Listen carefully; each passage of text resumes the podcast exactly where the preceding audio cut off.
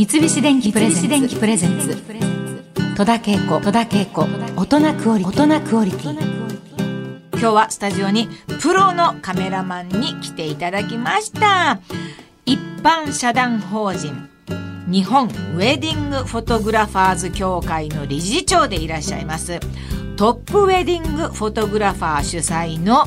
安沢武直さんです。よろしくお願いします。よろしくお願いします。お願いしますどういった感じで皆さんあの安沢さんにお願いされに来るんですか？依頼される方は。まずあの大きく違うのが、はい、やっぱりこうただ写真を撮ってるっていうだけではなくて、うんうん、2人のこのストーリー出会いとか、うん、そういうのをこう踏まえた上でストーリー作りをしながらこう撮影をしていくっていうのがあるので。そこからね、はい、あなるほど。それはちょっと楽しいかもね。はい今日はですね、えー、安沢さんが撮影された新郎新婦のお写真もお持ちいただいております。これねあのー、なんて言うんでしょうか？テクニック本っていうやつです、ね、テクニック本なんだ。そうだ。私まず最初の方で見たあの新郎新婦が2人で床に座って、はい、話してる絵とかこういう写真は、うん、こんなふうに綺麗に撮れるもんなんだなと思って、えー、ね。あとまあお父さんがね、こうベールをベールを、ねはい、下げてるところですね。そうですね。まあこれ綺麗だわ。こんな写真残してもらったら、それ飾っときたいよねと思いますよね。うん。うんそしてこの前撮りって呼ばれる撮影っていうのはこれどういったことなんでしょうか？結婚式の当日ではなくて、うん、別日にあの写真だけ撮るっていうのですね。当日こうバタバタしてる中で、ね、あんまりこう2人の写真をゆっくり撮る時間がないっていうのもあって、はい。はあ、別撮りだな。そうです、ね、いわゆるね。あそうですそうです。はい。へえ夜景をバックに撮ったりとか、はい、いろんなことできるわけですね。そうですね。もう希望があればその希望にかねもう叶えてあげたいじゃないですか。うん、そうですね。はい、そうか。いや素敵。えー、改めて安沢さんからこのウェディングフォトグラファーというお仕事についてそのどんなスケジュールであの撮影をされてるのかっていうのをちょっと教えていただけるでしょうか？はい。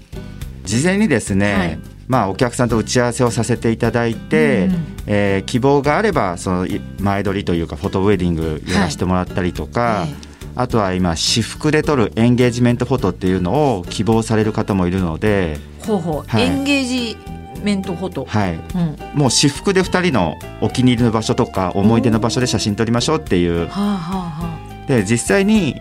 写真苦手だよっていう2人が結構多いじゃないですか。もう大半の人がそう そうそうそう。笑ってなんて言われても笑えないし、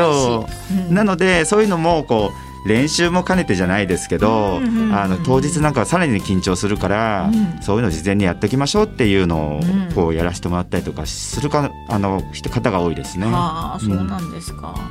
で、まあ、結婚式のこともそうですね。当日撮影させてもらって、はいであとはもう撮影したら最後編集作業っていう形で、はいうん、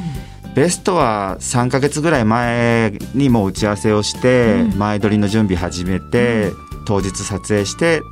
まあ、2か月ぐらいちょっと時間もらって納品するっていう流れですかね。なんか楽しいですね。こういったあのエンゲージリングとか、いろんな小物のあの写真も撮ってくださるんですはい撮ります。うん安沢さんがそういった、まあ、感動のワンシーンを撮るために心がけてることってございますか？そうですね。もうあのまずは2人すごくそこに2人のあの興味を持つっていうこと、うんうん、でそうすると感情がやっぱり入っていくじゃないですか、うん、で感情が入らないとやっぱり写真っていい写真撮れないんですよ。それはもうものでも何でもそうだと思ってるんですけど、だから2人を知るっていうところからですかね。そうですね、はい、結局やっぱりそこが大事だっていうことになりますよね。はい、うん。えー、たくさんの新郎新婦の晴れ舞台を撮影されてきた安沢さんが今も忘れられないなっていうなんか感動のシーンはありましたか？はい、えーと、はい、たくさんあるんですけど、うんうん、その中でも、はい。えー、どっかどこだったかな？なんかどっか島から上京してきて、はいうん、まあ、親とそこから、まあ、お父さんとこう折り合いがあんまり良くなくて、うん、そのまま出てきて、うん、まあ、ずっとお父さんと会ってない、だけどその彼女は、えーと、音楽の世界で、はい、こう少しこう夢を叶え始めてるタイミングで結婚されたんですね。でその時にお父さんがやっぱり来てただやっぱりお父さんとの関係もやっぱり聞いてたんですね。で控え室の中でお父さんと僕と、まあ、花嫁さんと3人の一緒になった時に、花嫁さんがやっぱり2人っきりになると気まずいから、出てかないでねっていうこう合図を。したんですけど、でもやっぱりそこってなんかこうあえて2人っきりにさせなきゃって思って出てったんですけど、うん、その時に出てった後にお父さんがこうボソボソ話してる声がちょっとこう聞こえたんですね、うんうん、でもその時終わった後出てきて花嫁さんが、うん、あの時お父さんが「よかったね」って「綺麗だよ」って言ってくれたっていう、うん、そのたった一言だったんだけど、うん、もうなんかそれやっぱりよかったなと思って、うん、そこはね写真に撮れてないんですけど、でもまあそれはなんかこう思い出としてはねそうですね。すごくなんか心に残る思い出ですよね。はい、うん、そうですか。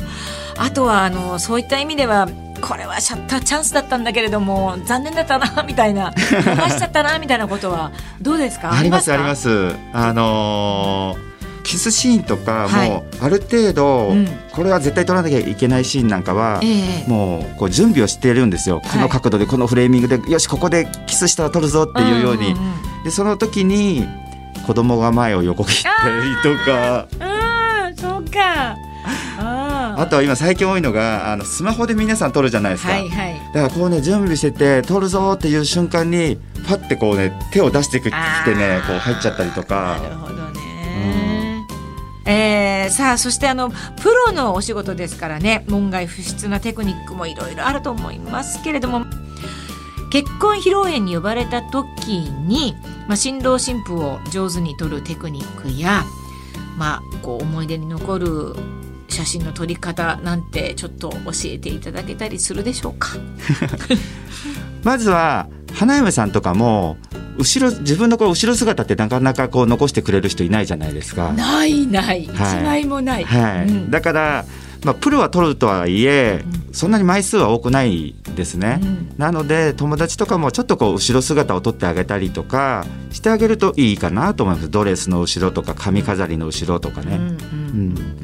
あとは声かけてカメラ目線はみんな撮るじゃないですか集合写真とか、はいはい、だからそういうのを撮ってるところをちょっとこう横から撮ってあげるとか、してあげるとまた表情違いとかねまた別アングルが撮れていいんじゃないかなと思います。自分なりに工夫してみるっていう。そうですね。あと、うん、あの全体のバランスとか、うん、ものを入れ込む時って、うん、どういうふうに見たらいいんですかね？なんか。あ人をど真ん中に持ってこない、うんうん、ちょっとずらしてあげるとか、うん、横横位置だと3分の13分の1のところに人を持ってきてあげるとか。はい、物を取る時もじゃど真ん中に取らないってことですね。そうですね。うん、あと料理とか小物取る時に逆光で取ってあげる。ほう。そうすると料理なんかはもう絶対逆光で取らなきゃいけないんですよ。ほう、そうなんですか。はい。でそれは何でかっていうとやっぱりこう陰影をつけてあげないと料理って美味しそうに見えないんですね。こっち側から手前からこうカメラからストロボ 明かりつけちゃったりとかするとダメなんですよ。そうか。料理なんかは窓の脇に持ってって、そこでこうやって撮ってあげるだけでもう美味しそうに見えます。三菱電機プレゼンツ。戸田恵子。大人クオリティ